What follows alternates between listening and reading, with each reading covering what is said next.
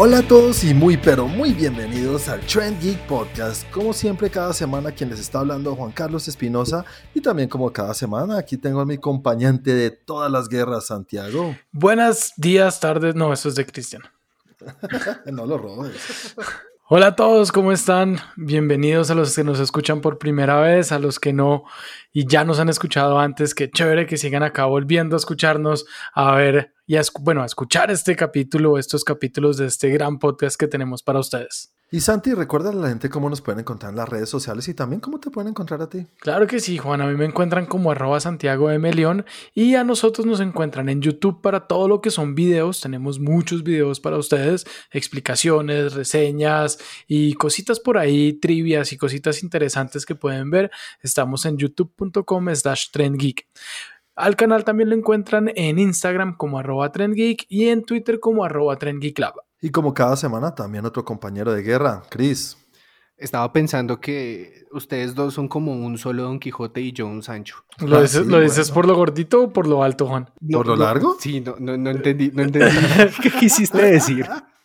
Eh, No, pues, pues, Sancho Panza, Don Quijote, Juan es alto. Yo no sé cómo entró ahí y tú por, no entiendo por qué es Sancho Panza. El eterno utilero. Ah, bueno, muchas gracias de haberlo sabido antes. Sí. Bueno saberlo, bueno tenerlo en cuenta. Chris, ¿cómo estás? ¿Qué tal tu fin de semana, tu semana? Bien, otra semana más de... No, esto ya es de nueva normalidad, perdón. Sí, no, ¿no viste que ya se canceló el virus? Lo cancelaron Por fin. por unos tweets racistas que tenía de hace tres años. Bueno, Chris, recuerda a la gente cómo te pueden encontrar a ti en las redes sociales y también cómo nos pueden encontrar nosotros. Para enterarse de todas las noticias, ah, porque eso sí, tenemos noticias, apenas salen, están en nuestra página. Pueden encontrarnos como Trend Geek en Facebook, tanto en el grupo como en la página. Si quieren ver todo lo que hago en la semana, que es casi nada, me pueden seguir en Instagram como 41 con W. Bueno, ya tenemos, señores, cada semana nos estamos acercando más a, a la nueva normalidad, como dices tú, Chris, pero ya hay cinemas, ¿no? Pues autocinemas, por lo menos ya se abrió uno. Y sé de muy buena fuente que se vendrán muchas cosas al aire libre. Tú puedes ser nuestra fuente. Sí, claro. Y yo digo que tú eres buena fuente. Sí, obviamente. Existen los... No, mentiras, es un proyecto que se radicó porque, pues, generalmente acá en Bogotá hacemos un festival de cine y, pues, dadas las circunstancias y para impulsar un poco esto de la nueva normalidad, es muy probable que lo hagan así, a cielo abierto. Creo que sería el primer festival de cine que iría acá en, en Bogotá o en Colombia. Sí, Estoy que me voy a cine. Exactamente. Así sea, a ver, cualquier coroto. Una amiga, una amiga fue al autocine a ver Chucky. Pero ¿cuál? No sé si abri- la, la última, creo que fue la última, la, el, el remake. remake. Ah, ok. Creo que no, no estoy seguro si lo, yo lo hubiera hecho, pero, pero bueno, hay gente que está yendo a los autocinemas. Sí, Sí, pues cada quien con sus sí. necesidades. Yo sí voy, voy a ver, ver algo nuevo. Ya, ya no me importa que sea algo súper especial como estábamos hablando antes, sino nuevo. Quiero ver cualquier cosa nueva. Podría ser New Mutants. New Mutants, voy a muerte. Uh. Uy, es que si fuera Tenet sería lo máximo. Ah, eso sí, Sí, claro, claro que sí. total. Bueno, señores, esta semana tenemos no tantas noticias como estábamos acostumbrados, pero hay algunas cositas. Ah, Por lo menos hablar de Robert Pattinson. Otra vez Roberto con sus cositas. Ay, Dios mío, Robertico. Y un nuevo tráiler del Agente 007. Y vamos a hablar un poquito de eso. Y también algo nuevo que quiero oír tu opinión, Chris. Algo sobre El Padrino. Tu película favorita, aunque esta no es tu favorita. Esta es la que no, no todo el mundo quiere tanto, ¿no? Como ese tío... ¿La 3? Ese tío que todo. Sí, exacto. Pues algo nuevo se vendrá con esa película. Vamos a ver qué tal está. Eh, pero nada, señores, como cada semana hablemos de lo que cada uno experimenta en la semana en cuanto a entretenimiento, sea lo que sea que hayan visto. Quiero que me cuenten. Comencemos contigo, Santi. Listo, bueno, yo les conté la semana pasada que estaba viendo Lucifer. Sí. Entonces terminé Lucifer, terminé esta media temporada porque me di cuenta que la temporada, la, la quinta temporada, eh, está cortada en dos partes ya, salió la, Ujú. los, ya salieron los primeros ocho capítulos, diez capítulos, ocho capítulos y faltan otros ocho. Quedó en un buen cliffhanger que lo deja uno ahí como colgado, como, "Ah, ¿qué va a pasar? ¿Cómo así? Esto es algo nuevo, esto no había pasado antes. Creo que este último capítulo mejoró lo que no me había gustado de los anteriores y es traer algo nuevo, algo un poco diferente. También vi, mm, terminé la otra que les conté que estaba viendo, que era Fórmula 1 Drive to Survive. Acaba de terminar, acaba de terminar la temporada Fórmula 1 2019 y dicen que van a grabar también pues dijeron que iban a grabar la, la 2020 en la que estamos en este momento que están corriendo. No sé cómo van a hacer ahorita con todo el tema del COVID, pero, pero pues espero que, que vuelven y la saquen porque sí hay cositas bien interesantes y han habido bastantes cambios y bastantes cosas chéveres en la Fórmula 1 que, que la verdad hace muchos años no veía y me volví a meter otra vez en algo que me encantaba y es ver ese deporte y, y este, la carrera, la carrera del domingo estuvo muy, muy, muy buena. Ganó un, un chino que nunca había ganado la Fórmula 1, pues nunca había ganado una carrera. El podio fue de uno de los podios más jóvenes de la historia de la Fórmula 1, sino el más joven, fue uno del el segundo más joven. Los que siempre ganan no ganaron y no estuvieron cerca de ganar. Estuvo muy, muy, muy buena. Ah, bueno. ¿Y qué más? ¿Qué más viste en la semana? Vi otra serie que la verdad ya la venía viendo de a poquitos, pero, pero también la terminé esta semana y es que yo ya había empezado a verla hace rato y ya había hablado de una temporada que era la última temporada y era la de la serie que se llama The Sinner. Yo empecé viendo la tercera temporada porque son casos completamente separados los unos de los otros, pero con el mismo detective. Y empecé otra vez y vi la primera temporada. Bien chévere con Jessica Biel, que creo que es hasta productora de la, de la, de la serie. Un cambio, eh, un giro inesperado, varias cosas, buenas actuaciones, una buena historia, un buen guion, muy, muy recomendada. Y por último, empecé a ver Lovecraft Country. Ah. Cállate, cállate. Esto me llama mucho la atención. A Sí, ver qué también. piensas, porque no sé, ¿tú viste algo, Chris? ¿Has visto algo? Eh, no. Esta es una serie que me hubiera gustado estar al lado de Santi a ver qué, qué hará ese cuando pasa lo que pasa. ¿Tú la viste, Juan? Sí, yo voy en el cuarto capítulo que creo que se estrenó hoy. Entonces tengo que verlo mañana, pero sí, estoy al día. Eh, chévere, los dos primeros capítulos me gustaron harto, me parece interesante, muy interesante la historia, no solamente por el punto de vista como de monstruos de ciencia ficción, sino Sí, también por el, el- o sea, la, la parte de, de las negritudes americanas. La crítica a la sociedad que Eh, la- hace. exacto. tema. Es bien chévere, es bien interesante. Eh, la parte de monstruos y de miedo, la verdad, no sentí, no me dio tanto miedo. Los dos primeros capítulos no, no me pareció que fuera miedo. No, Eh, es más películas de monstruos, sí, sí. No, no de terror. de Exacto, es más de monstruos, pero no de terror. La el tercer capítulo sí le metieron ahí un par de cositas que sí, más. que sí me asustaron, pero fue el que menos me gustó, no por eso, sino porque se sale como de la historia canon. Parece otra serie. Sí, parece que fuera como en esas series que son de 20 capítulos y en la mitad le meten a uno dos capítulos ahí de relleno. O serie con director no- invitado. Más ese lado, es No eso. sé. Mm. Me gustó menos, pero pues me imagino, espero que tenga algo que ver con lo que sigue adelante. Aunque creo que de acuerdo a lo que vi, pues va a volver un poco más a la historia principal. Bien chévere. Eh, Lovecraft 1, ¿alguno está familiarizado con las obras? No tengo No. ni idea. Porque sí les iba a preguntar qué tal las referencias. Cada vez que veo un capítulo, voy y veo algún video que explique o que hable sobre de dónde vienen las historias, por qué son así y, y sí, dicen todos que está muy ligado o bien adaptado de esas historias. Voy a renovar mi suscripción a HBO ya mismo y la próxima semana les digo qué tal. Porque ese sí las he seguido harto. Lo Chévere. otro que me gustó es la mitología que tiene, o sea, como que la forma como explican, sobre todo los dos primeros capítulos, como esa mitología, de dónde viene, por qué. Obviamente todavía no han explicado un carajo, pero, pero, pero como ver que hay una mitología detrás, que, que las cosas tienen razones, me pareció interesante y no, y está, está bien, bien chévere. A mí me gusta bastante, me gusta mucho, me gusta, se ve la mano de, de Jordan Peele bastante en la, en, la, en, las- en- Sí. en la forma de contar las historias y cómo está tan fuerte referenciada, es lo que tú dijiste, esa crítica a la sociedad o al racismo en Estados Unidos Sí, y en eh. esa época, más que todo en los años 60. Uf, Me parece que lo que más quiere mostrar Jordan Peele es como, tiene muchas escenas fuertes de gore, muestra mucha sangre, muchas cosas muy fuertes y, y de miedo, que quiere ser de miedo. Pero lo que más da miedo son las personas Sí. y el daño que hacen. Sí, Eso, es, eso me encanta, me parece del carajo. Está bien, bien chévere. Y por último, empecé una de nuestras series faros de este, de este podcast y Ah, es. The Voice. The Voice Colombia. The Voice- The Voice- The Voice The. Voice Colombia. The Boys. ¿The Boys Kid? Los chicos. Creo que han salido tres capítulos. Pensé que iba solamente uno. La verdad, alcancé a ver uno hoy. Yo empecé a ver el primero y me entró mucho sueño porque ya era muy tarde de noche. Y ya, la- yo sí, yo sí lo acepto. la- pero, pero ¿qué tal? ¿Qué tal ese primer capítulo, Santi? Chévere, chévere, está interesante. Eh, pues explican, explican un poco cómo terminó la temporada pasada. Ok, nos ponen en contexto ahí. Sí, como. Introducción. Como después del mierdero de lo que pasó en la temporada pasada, al final de lo que Ujú. pasó. Pues no voy a decir, no sé si sea spoiler o no, pero no importa, pues como que el- to- en todo lo que terminó y volvieron como empiezan a retomar como, bueno, con esta cosa, entonces pasamos acá, con esta cosa, entonces pasamos Ok. acá. Mm, no me pareció que estuviera tan fuerte como la temporada pasada. Ujú. Más que todo por eso que les digo, yo creo que todavía no hay tanta acción. O sea, le Ujú. metieron igual cositas, pero todavía la acción debe venir ahorita más tarde cuando ya pongan los cimientos de esta segunda, que era lo Ujú. que yo creo que estaban haciendo en este capítulo.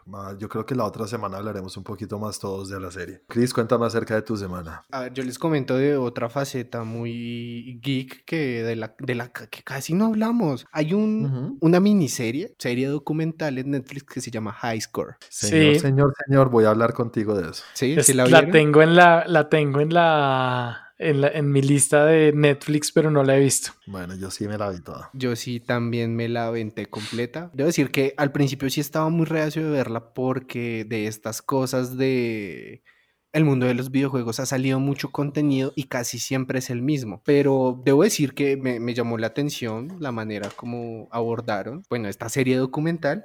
Y también decir que creo que es una de las mejores gráficas que he visto en mucho tiempo para un documental. Se lo tomaron muy en serio los productores, en verdad.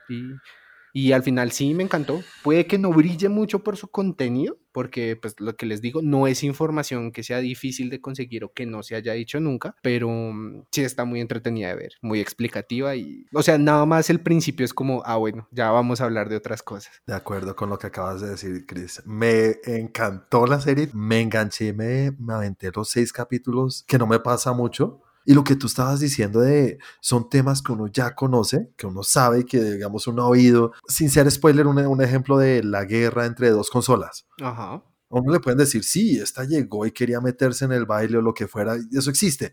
Pero la manera en que cuentan las historias me pareció muy, muy, muy bacanísimo. Sí, muy. Con, con muchos detalles por detrás de las mismas personas que estuvieron ahí. También me pareció interesante el hecho de como resaltar las personas que realmente cambiaron esa industria, como el que diseñó los cassettes por primera vez, que nadie sabía quién eran de una consola que ni idea, Exactamente. que sí. nunca se vio en ningún lado y resulta que el tipo revolucionó todo el mundo de los videojuegos ahí, desde el garaje de la casa. Pero una cosa, Chris, que sí me dejó ahí como medio. ah, o espero que sigan, porque obviamente la historia no llega hasta hoy en día como están los videojuegos, sino es más que todo como 80s hasta un, hasta un juego. Realmente cogen toda la generación de consolas hasta el boom- último boom antes de los 90. Es más específicamente a un juego que es Doom. Sí, sí, a Doom, pues ahí sí perdonarán, pero se vienen las consolas de mi generación.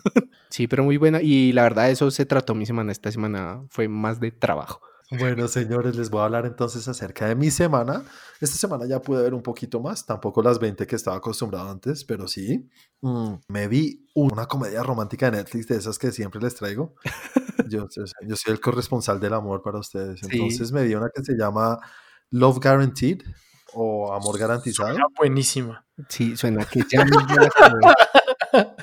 Bueno, por encima les cuento rápido. Eh, trata sobre un tipo que se mete a una de estas aplicaciones para conocer gente o para salir en citas Sí. muy conocidas, tipo Tinder o cualquier otra miles que hay, seguramente.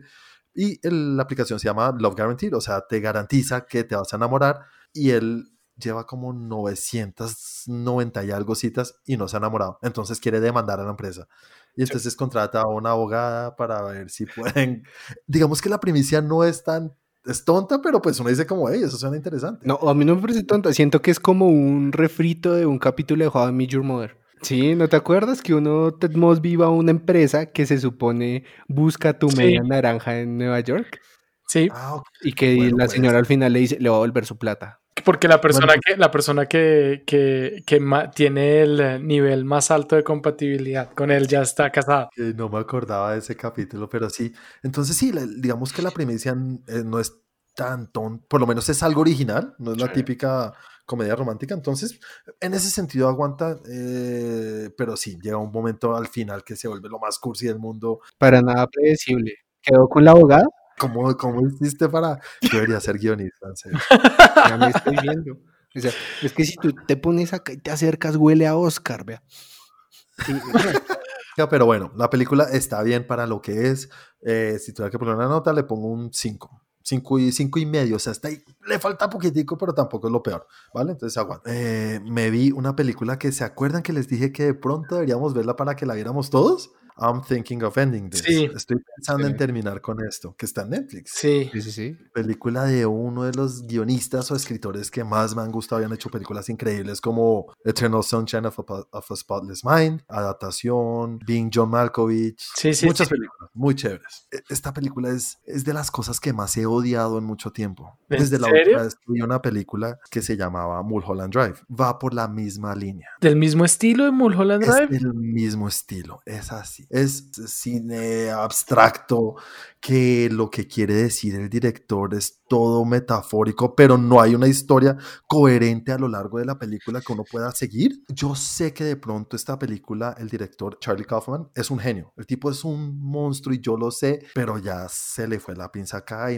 y me da una rabia porque te metes a, a Rotten Tomatoes o a cualquiera y esto tiene un 90 y algo por cien, pero se los juro que es una basura Pero, y me da rabia porque no voy a recuperar dos horas de mi vida nunca más. pero te metes a Rotten Tomatoes y tiene de 90 y pico de críticas o de, ah, de la audiencia. Ya te lo digo. Mira que no hay crítica de audiencia Es que todavía. Eso es lo típico que pasa con este tipo de películas. Y es que a, a los, a los críticos de verdad, porque pues nosotros no somos críticos, pero a los críticos de verdad es como, oh, eh, me encanta la arte, el arte de la espiritualidad, de la forma como ve la manzana y cómo cree que puede ser una pera. Y es como, ah, marica, ¿es buena o no es buena? Punto.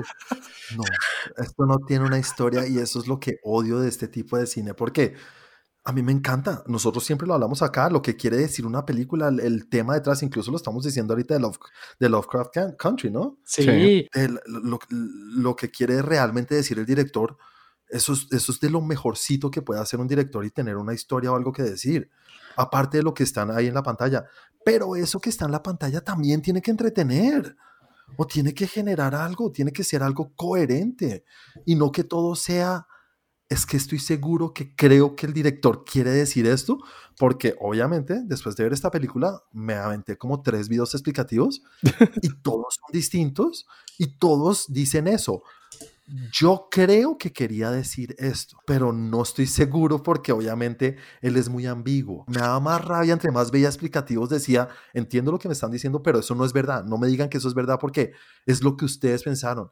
Entonces, si es lo que ustedes pensaron, entonces el director, ¿por qué es tan vago y no dice lo que él quería decir? Pero No, Juan, te iba a preguntar de Donnie Darko. ¿A ti cómo te parece Donnie Darko? Donnie Dark, yo me acuerdo que la vi en un momento de mi vida en que la odié también, pero no tanto como las otras porque tiene ¿Ya una habías entrado a estudiar? No, no había entrado a estudiar cine. Ah, es que no tienes la habías visto no desde tu ojo de artista. Pero esta sí, esta ya tengo seis semestres de historia del cine encima. No, ¿A ti, te sigo gustó, ¿A ti te gustó Donnie Darko? La verdad es que cuando la vi yo estaba muy chiquito y no entendí muchas cosas. Y no, Claro, me, no me he atrevido a volverla a ver porque pues para mí fue como cuando te ponen en el colegio a ver ¿sabes el número pi. Sí. Ujú, sí. Exacto, es como, ah, chinga. Sé que tiene muchas cosas de trasfondo, pero Mulholland Drive, estoy de acuerdo contigo y pues me imagino que si esta película es de ese estilo, es de las que una vez más a los críticos les encanta por la, por, por la metáfora que cuenta de la historia, de la alegoría de no sé qué. Pero, hay- seguramente es de genios. pues, Sí, pero, pero pues el, el mundo tiene un 0,01% de genios y el resto de los brutos, ¿qué hacemos? No, no entonces, podemos apreciar esa toma en blanco y negro de una lágrima cayendo en una mejilla mientras... Exacto. O no sé por qué siento que Donnie Darko es como la mitad entre esa vaina de como lo que quiere decir el director o el guionista y lo que uno realmente entiende y puede entender sin necesidad de imaginarse y hacer conjeturas de lo que quería decir y estar entretenido en una película que de pronto tiene un trasfondo adicional. Para mí, Donnie Darko es como esa parte de, mire que sí se puede hacer algo medio loco, medio raro, medio extraño, donde usted quiere decir muchas cosas que no están a simple vista, y hacer una buena película que es entretenida. Estoy de acuerdo. Está justo en la rayita de volverse muy loca. Y Donnie Darko tiene como, no sé, 20 años. Como si un profesor de filosofía fuera barrista. ¿Ah? ¿Y por qué? Si ves, tiene, tiene cosas que no sabes cómo encajan ahí, pero están en ambos lados. Es divertida de ver, pero ¿por qué me hablas así? No, pero hablando de Donnie Darko, es que yo me acuerdo, Donnie Darko yo la estaba viendo y yo decía, entiendo todo, o más o menos me va guiando y estoy interesado, pero luego pasa lo que cae el, el- el pedazo del avión Sí, la turbina. y ahí es cuando dije, ¿qué? Sí, yo estuve viendo unos explicativos de eso porque, porque yo la he visto dos veces y no es una película fácil de repetir. Y cuando la volví a ver de adulto dije como, venga, creo que esto no fue lo que entendí cuando la vi la primera vez. Creo que esta vez me gustó más y me puse a investigar un poquito detrás sin irme al punto de qué piensa cada uno que es lo que es, sino más, Ujú. más como, venga, por qué, las razones y ya con vainas más del guion y en fin, la parte de la turbina y el final es lo que hace que se vuelva la película loca, que se vuelva el Mulholland Drive. Esa es su parte Mulholland Drive, donde ya creo, o sea, donde ya uno puede imaginarse lo que quiera, que parece que tiene una explicación y que parece que querían decir eh, que era como una paradoja entre lo que podía haber pasado y lo que no pasó. Ujú. sí. Pero el resto de la película es entretenida y no. Y sí, además que si uno lo toma por el. O sea, uno la puede tomar por el, por el lado light, como, ah, bueno, simplemente cayó la turbina y, ¡bum! marica, qué vaina tan rara. Mala suerte, sí, o sea, shit happens y ya. Ujú. Y chévere, una película interesante. Bueno, no, no voy a hablar más de la película, le pongo un uno. Eh, Es mi primer uno de hace muchos años, señor. Vea, pues, Eh, desde que sí. existe Trend Geek nunca lo había escuchado poner un uno. Así será, es que Bueno. está emberracado, es que ustedes lo estuvieran Sí. viendo. Está bravo, está bravo. Se le ve la vena, se le ve la vena en la frente y todo. Sí, más, más vaina, bien respira, respira, Juan, respira. Ese chichón está titilando. Está... Es que son dos horas, dos horas de que no van a volver. güey. Podría haber visto muchas otras, hasta dos capítulos de The Voice. Sí, Bueno, eso es verdad. Bueno, y High Score, que era la que quería hablar, pero ya lo hablé con Chris, entonces súper feliz con esa serie también. Eh, señores, hablemos entonces de la película que sí vimos todos juntos, gracias a Dios. Y estamos hablando de la nueva versión de Disney de imagen real de Mulan. Antes de iniciar, tengo que avisarles, no alcancé a ver la animada. No, no alcancé, no, nunca tuve la disposición completa de verla. Pero eso me parece bien porque da una. La viste sin una- expectativas. Exacto. da- Exacto, tengo- yo creo que voy a tener una, una visión distinta de la película de la que tuvieron ustedes. Eso, ya que personas. la viste sin expectativas, empieza tú por primera vez. Me encantó esta película. Me fascinó. Y yo creo que fue después de ver la otra pedazo de mierda que esto dije, ah, esto sí es cine". No, pero, pero en serio sí me gustó muchísimo. Me pareció muy, muy, muy chévere la película. La vi con mi esposa y también le encantó. El tema que ya lo conocía, o sea, no es una historia que así no haya visto la animada, sé de qué iba. Porque esto es basado, no sé si en la vida real o en una historia de... Es una historia. Es una, ¿Es una historia? es- está basado como en. eh, Lo que hay un llamaríamos poema- una fábula china. Hay un poema y una Es- fábula. Pero está la Ok. fábula y el poema. Hay uno que es un poco mm, más trágico y el otro que es hecho bonito. Si tiene Disney, Ajá. es bonito. Creo que es mucho más seria. Para mí no es una película para niños en muchas cosas. Mm, no sé, niños chiquitos de, de- de- de películas de animación, o sea, un niño de 7 años, no sé, tiene bastantes cosas de guerra, así no muestre sangre, que es una de las cosas que digo que me parece raro, no ver Ajá. sangre en muchas cosas, pero me gustó, me gusta que tiene un estilo muy asiático, Sí. de, cine asiático, entonces La sé que princesa y el dragón. Una de mis películas favoritas, sí. entonces me gusta ese estilo de cine que se enfoca mucho en los paisajes, en las coreografías, en el uso del color, me pareció muy chévere. Cada toma es como una pintura, eso Sí. me gusta muchísimo. No, es que digamos las coreografías era lo que más me preocupaba, pero le tenía esperanza, entonces no me defraudó y eso me gustó muchísimo. Y nada, y el tema detrás es un tema muy bonito y me gusta. Sé que hubo muchos cambios de la original que creo que fueron para el bien de la película. Eh, bueno, comencemos contigo, Chris. Pues, ¿qué te dijera? O sea, siento que al ver la película te da la sensación, como ya habíamos hablado un momento de esta cosa que hace Disney de mostrarte en live action lo que viste de pequeño. Entonces me parece que es un poco crecer con la película. ¿Sí me va a entender? Mira, la verdad, yo tenía expectativas más bajas de la película, para serte sincero. Yo decía como, siento que no van a poder como lograr la esencia que sí logró la animada, que era como ver, ¿Por no, chinga, Mulan, yo la veía como, yo siempre he dicho, necesito una mujer que me defienda, que yo le diga, ese man me está mirando feo y vaya y le saque la chucha. ya Sí. nos lo has dicho varias veces. Entonces, ese era el modelo. Yo decía, no, mira, ahí está empoderada. Y aparte, el factor de la familia, el factor de todo eso, le daban una carga emocional y después, pues, bueno, ya conocemos la historia, salvas China, etcétera, etcétera, etcétera. Yo decía, traerlo me parece complicado porque si bien es una historia que tiene sus tonos dramáticos, era divertida de ver por la forma en que la contaban. Entonces yo decía, eso a mí me parece que va a ser complicado porque digamos que algo que tiene la animación es que siempre la vas a ver como más amigable. Y le perdonas muchas cosas. Exactamente, por eso es que a veces el anime te pega unas cachetadas horribles. Pero no, o sea, a mi parecer yo tenía expectativas demasiado bajas para lo que fue, me pareció, me sorprendió gratamente. Ah, qué bueno. Sí, me sorprendió gratamente. A diferencia tuya, yo sí le tengo como que el punto de comparación sí. Y eh, a mi gato también quiere opinar. Y no, o sea, me parece que estuvo bien, pero la verdad es que me hizo falta mucho. ¿Sí? Sí. Habla tú, Santi, ahorita hablamos de mucho un poquito. Lo que pasa es que Chris me, me, quitó lo que iba a decir, pero sin lo iba a decir más en chiste porque realmente a mí no me hizo falta. Va a tocar ponernos los guantes y arreglar estas cosas a las malas. que yo me meto ahí le casco al que esté ganando. No, al que esté perdiendo, yo me pego al que esté ganando. Me hizo falta mucho porque la verdad hacía muchos años que yo había visto Mulan y no me acuerdo de la mitad de la película. Fue como verla más o menos como una, como una primera y media vez. Me acordaba la historia del, papá y no más. Está hecha, es una película de niños que fue adaptada para que la vean adultos, jóvenes adultos, siento yo, pero en un canal de niños. Ok. Sí. Entonces, siento que lo que dice Juan, que me faltó sangre, no necesariamente sangre por doquier, pero un poco más de realidad. Es la guerra, caray. Yo no me acuerdo si en la, en la animada había Phoenix o no había Phoenix. No, no eso supuestamente fue lo que reemplazó. Eso fue el reemplazo de Mushu. Ok, a mí me gustó, me gustó bastante el Phoenix vuelvo, me uno un poquito a Juan donde no es una película tanto para niños y entiendo lo que dice Chris que es más del crecimiento, es una película hecha para los que vieron Mulan de niños y ahora son adultos y quisieran contarle pronto a sus hijos una historia eh, hoy en día de, de lo que fue Mulan la voz de Mushu en inglés era el gran Eddie Murphy, entonces sé que es una de las cosas que más resalta a la gente que la vio en inglés y que le gustaba la película. Y no sé si un personaje cómico hubiera, hubiera encajado en esta película, que no es lo más serio, como dijiste tú, Santi, pero no encajaba. No. es que yo creo que es, es un poco viéndolo como la primera vez que vi la película a lo que es ahora, si me hago entender, porque esa historia de la que habla Disney se caracterizaba por eso, por tener a mucha de la... Es así como por ponerles una comparación, es como si en 20 años sacaran un live action de Shrek y no estuviera burro.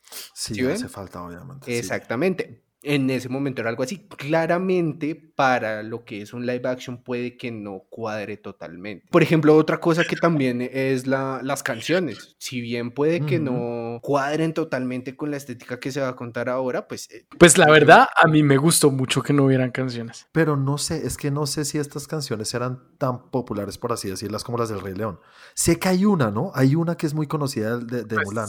creo que acabamos de tener un choque generacional. Sí, total, pero porque Claudia estaba que cantaba cada que medio sonaba algo, era no, no es la canción.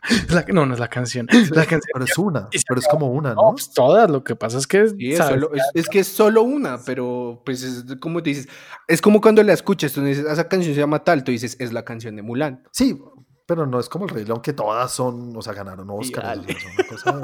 no, es otro nivel, es otra cosa. Saque los guantes, hombre.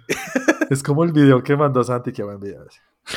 del choque generacional de. No, ese no es tan tranquilo. Hay que subirlo para que entienda de qué estamos hablando. Siento que para hacerlo live action está, está muy bien logrado. Si bien no cuadra. Bueno, bueno, película nos gustó bastante, creo. Parece que nos gustó a todos mucho, ¿no? Y está bien chévere. Creo que es de las mejorcitas que he visto de adaptaciones de Disney. O sea, facilito, facilito en live action, sí. Tienes razón, Juan, y es una de las mejorcitas porque cambiaron la historia. Yo creo que sí, es una buena adaptación sin hacer cuadro a cuadro lo que hicieron con el Rey León. Una adaptación. No, sí, pero igual es como si estuviéramos hablando y sacaran un live action que por ahí me han estado amenazando de Hércules. Me sacan un live action de ese y le voy a dar todo el palo posible.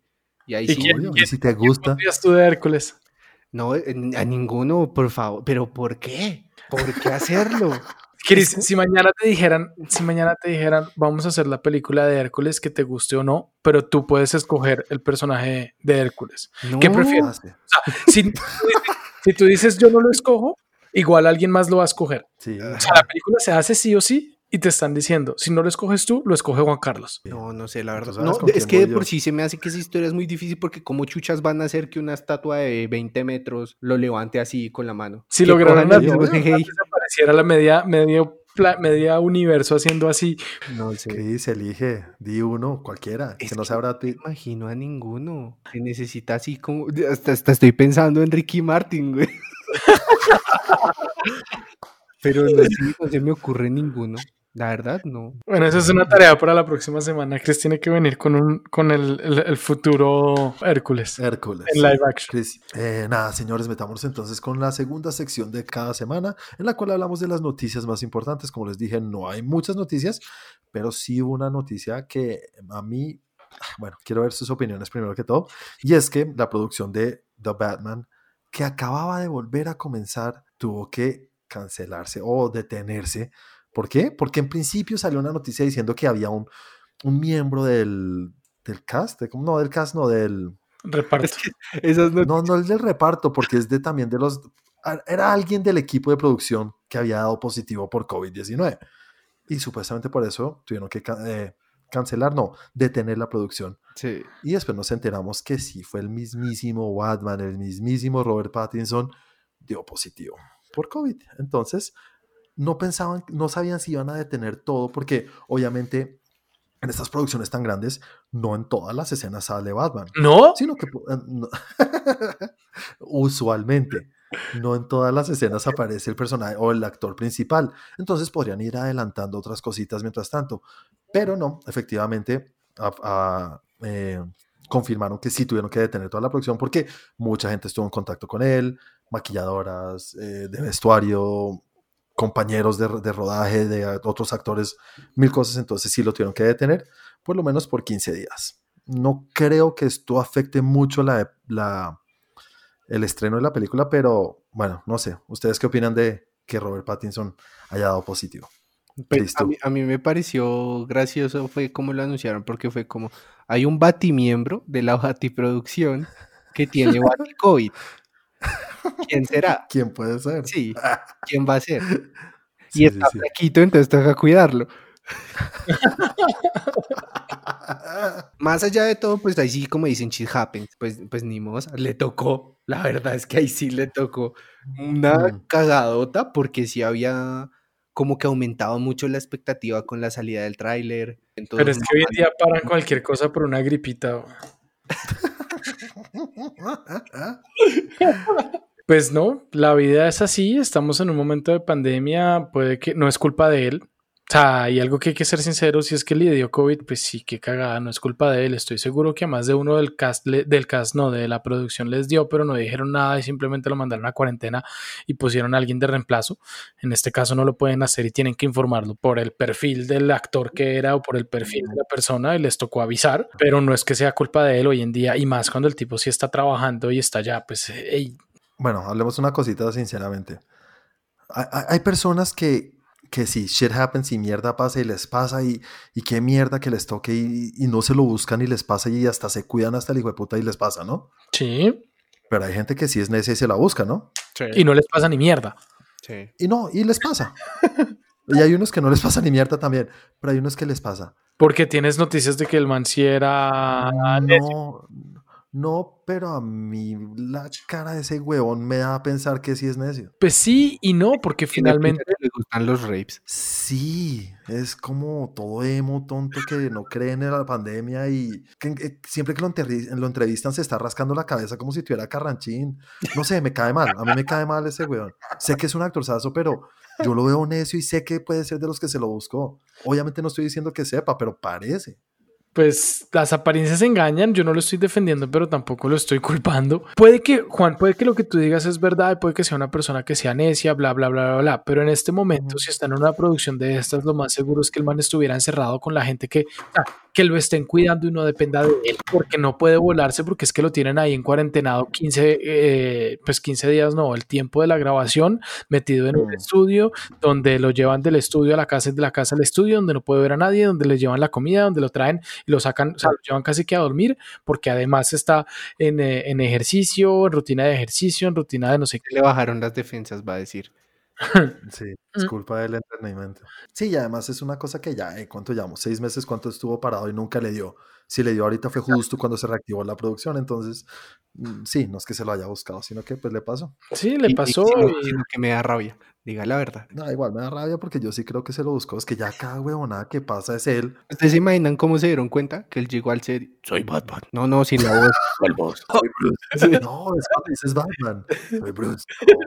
Sí. Bueno, señores, sigamos entonces con la segunda noticia, o no noticia, si vieron el tráiler nuevo, el segundo tráiler de la película de...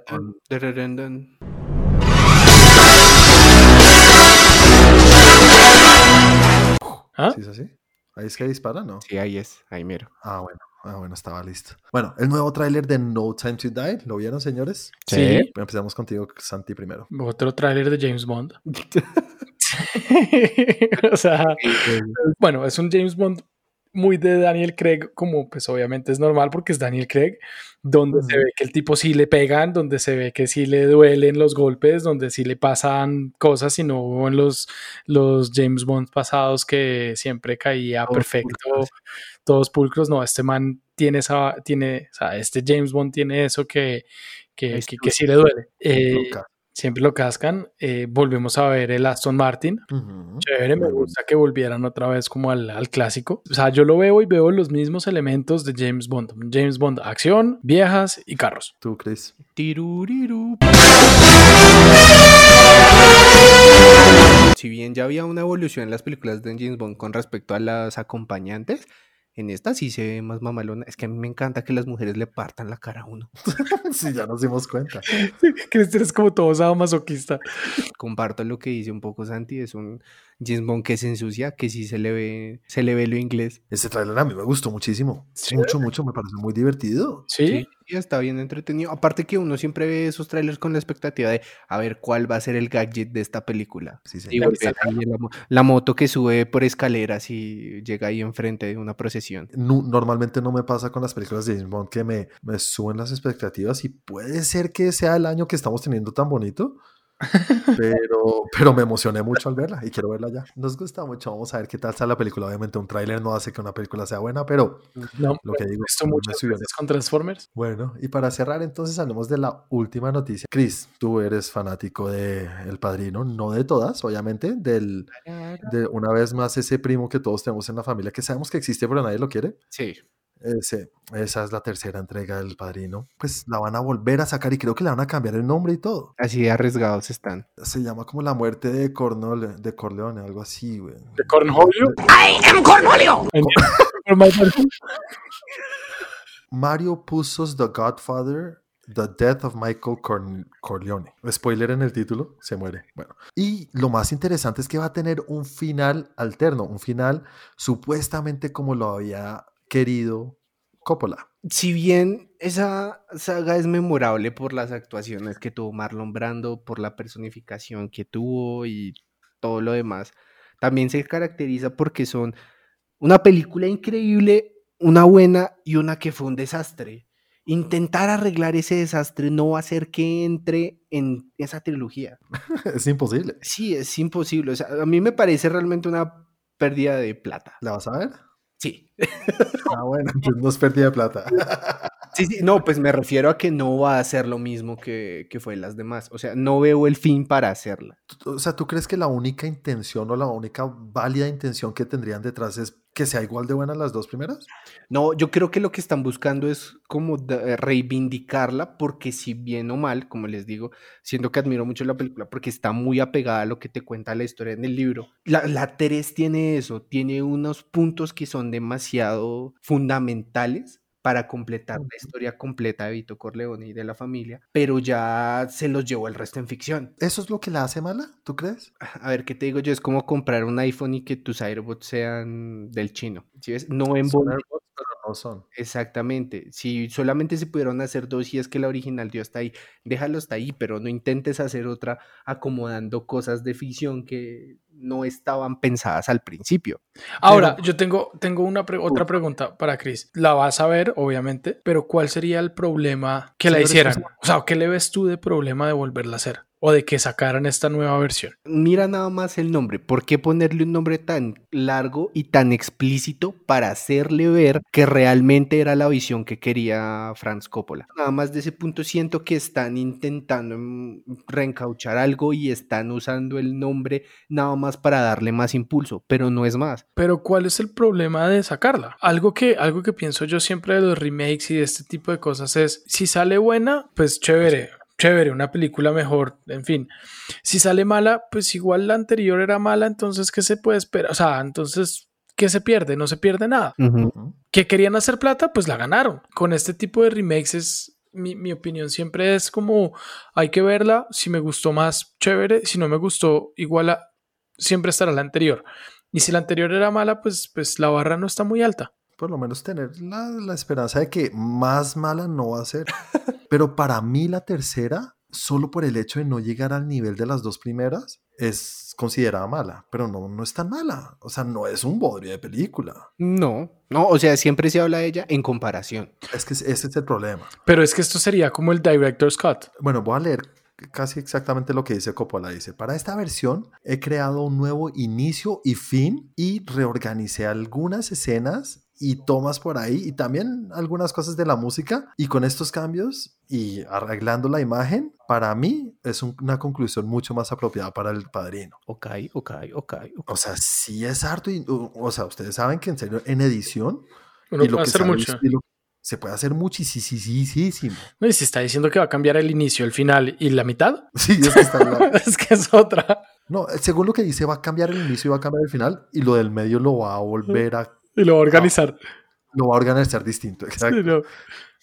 Entonces, no sé, ¿más te llama la atención o no, Chris? Es que, mira que más que todo, yo siempre dije que el problema de la tercera película es que hubo un salto generacional muy grande con respecto a la segunda. Sí.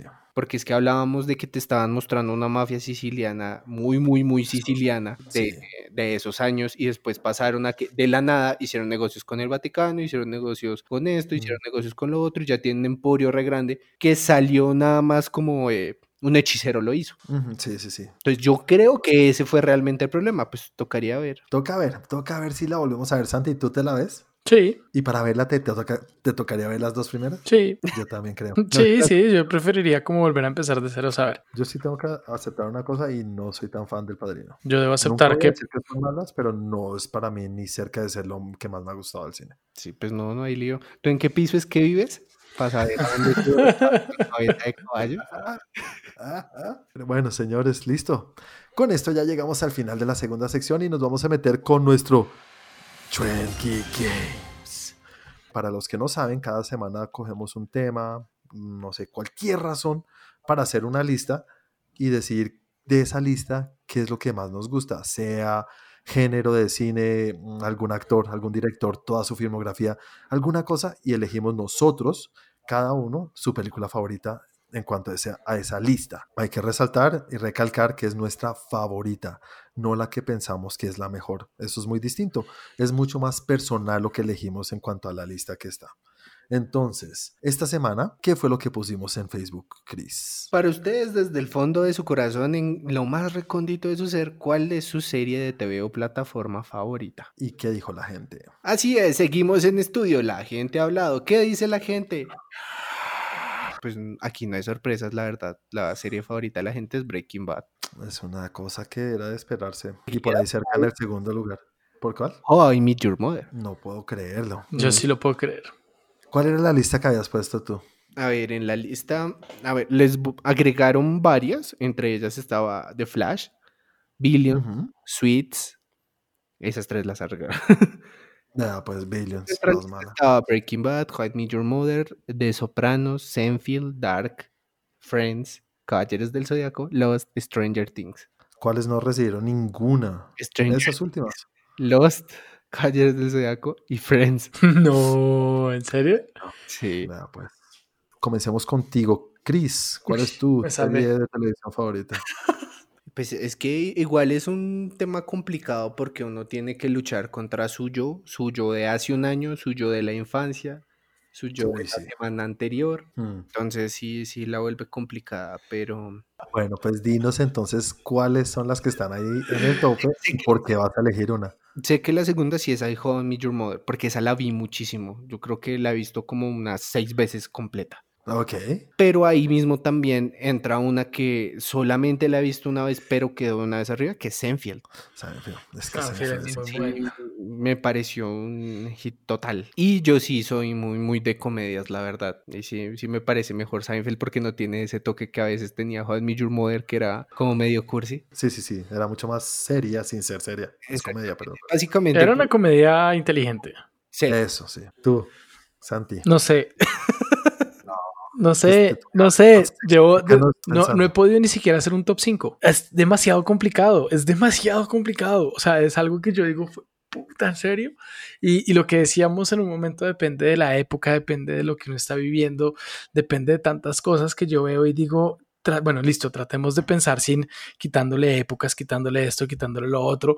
Eh, en una lista inicial había puesto, no había puesto a Game of Thrones, después dije, ¿cómo no voy a poner a Game of Thrones? Después me acordé del final y dije, obviamente no pongo a Game of Thrones. Mm, Eh, me pasó lo mismo con Lost.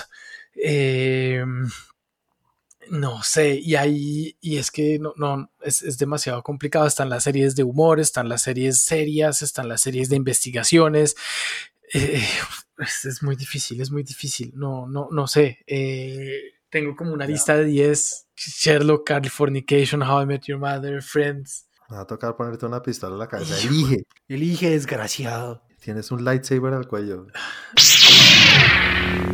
Puede que cambie la otra semana, pero voy a decir Californication. Interesantísimo. Serie chévere. Esa serie me gustó, ¿sabes? Esa serie es bien chévere. Me gustó muchísimo, es demasiado buena. Además que la música es muy buena.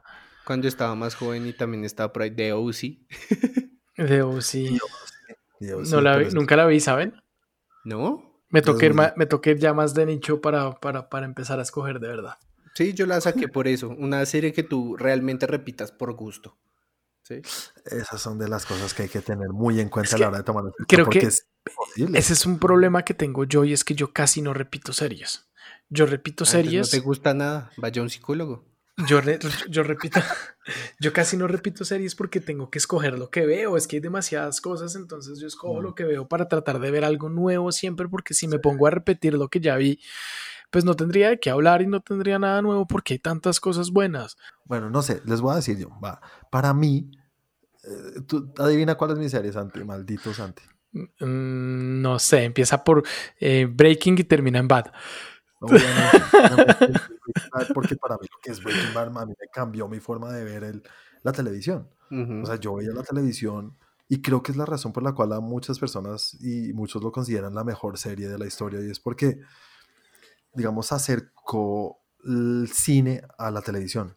Antes de eso, habían series buenas, habían cosas buenas, pero nunca se ponían a la misma altura de lo que era el cine.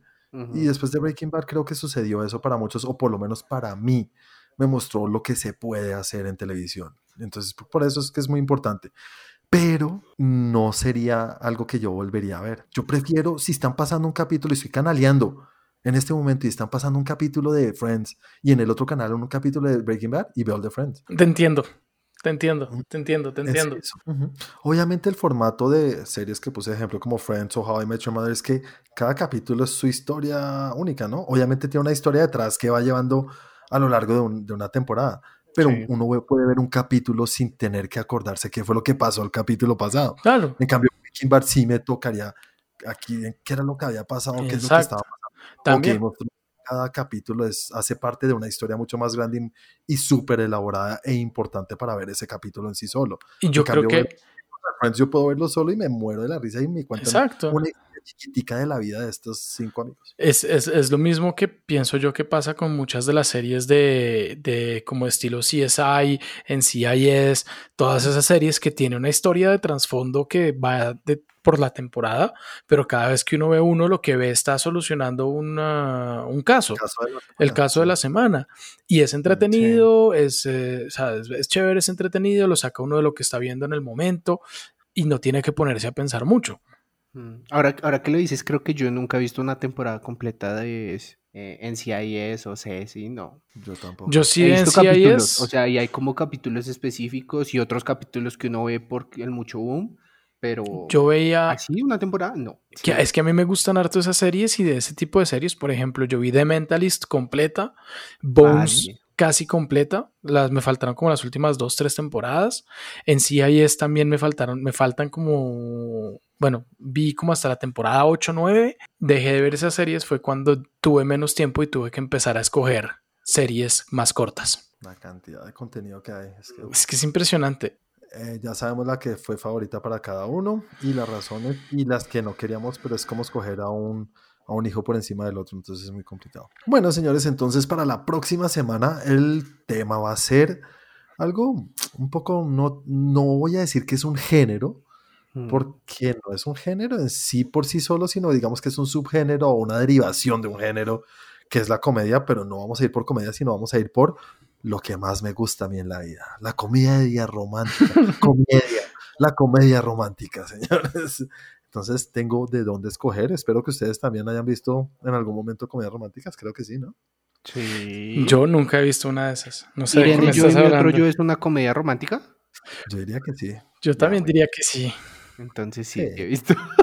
Y obviamente lo que nos gusta a cada uno, ahí vamos a crear en el Facebook, en nuestro fanpage o en nuestra Nuestro grupo. En nuestro grupo crearemos, bueno, Chris nos hará el favor, nuestro utilero, de crear un, una lista para que por favor El ustedes Sancho. participen y nos digan cuál es su comedia romántica favorita. No la mejor, sino la favorita de cada uno. Y bueno, señores, aquí ya llegamos al final del capítulo de hoy, capítulo 32. ¿Cómo vuela el tiempo con esta cuarentena tan rica? Ah, bueno, no sé, cualquier bobada que se me viene a la mente estoy diciendo ahorita porque está tarde. Entonces, Santi, cállame diciéndole a la gente cómo nos pueden encontrar. Sí, también cómo te pueden encontrar a ti. Dale, Juan, a mí me encuentran como arroba Santiago de Melión y al canal, como les estaba diciendo al principio del, del capítulo, todo lo que es video lo encuentran en youtube.com slash trendgeek. Ahí tenemos hartas cosas para que vean, vayan y nos vean y sepan quiénes somos y vean muchos eh, reviews, reseñas, explicaciones, historias, en fin, hay harta, hartas cosas para ver ahí. Y también al canal lo encuentran en eh, Twitter como arroba trendgeeklab y en Instagram como arroba trendgeek donde van a encontrar nuevos memes. bueno. Eh, Chris, ¿a ti cómo te pueden encontrar en las redes? Y también cómo nos pueden encontrar nosotros en todo lo que tiene que ver con Facebook y nuestra gran encuesta que estás armando hoy. Claro que sí, en Facebook nos pueden encontrar tanto en la página como en el grupo como Trend Geek. Ahí en el grupo pueden ver todas las encuestas, todos los memes como dijo Santiago y sobre todo todas las noticias de actualidad. Y para seguirme a mí me pueden seguir en Instagram como arroba 41 con W. Y Juan, lo que, que no se nos olvide lo que siempre se nos olvida. Estamos también en el tiempo, en la del área de blogs del tiempo, donde Exacto. si quieren leer más contenido de nosotros pueden encontrar nuestro blog en blogs.eltiempo.com slash trendgeek. Y bueno, y a mí me pueden encontrar en las redes como arroba Juanaldiño. Señores, como lo dije ahorita, capítulo 32 se vino y se fue y se vino duro. Entonces, muchas gracias, que tengan buena semana. Nos vemos dentro de ocho días. Chao a todos. Chao, chao. chao.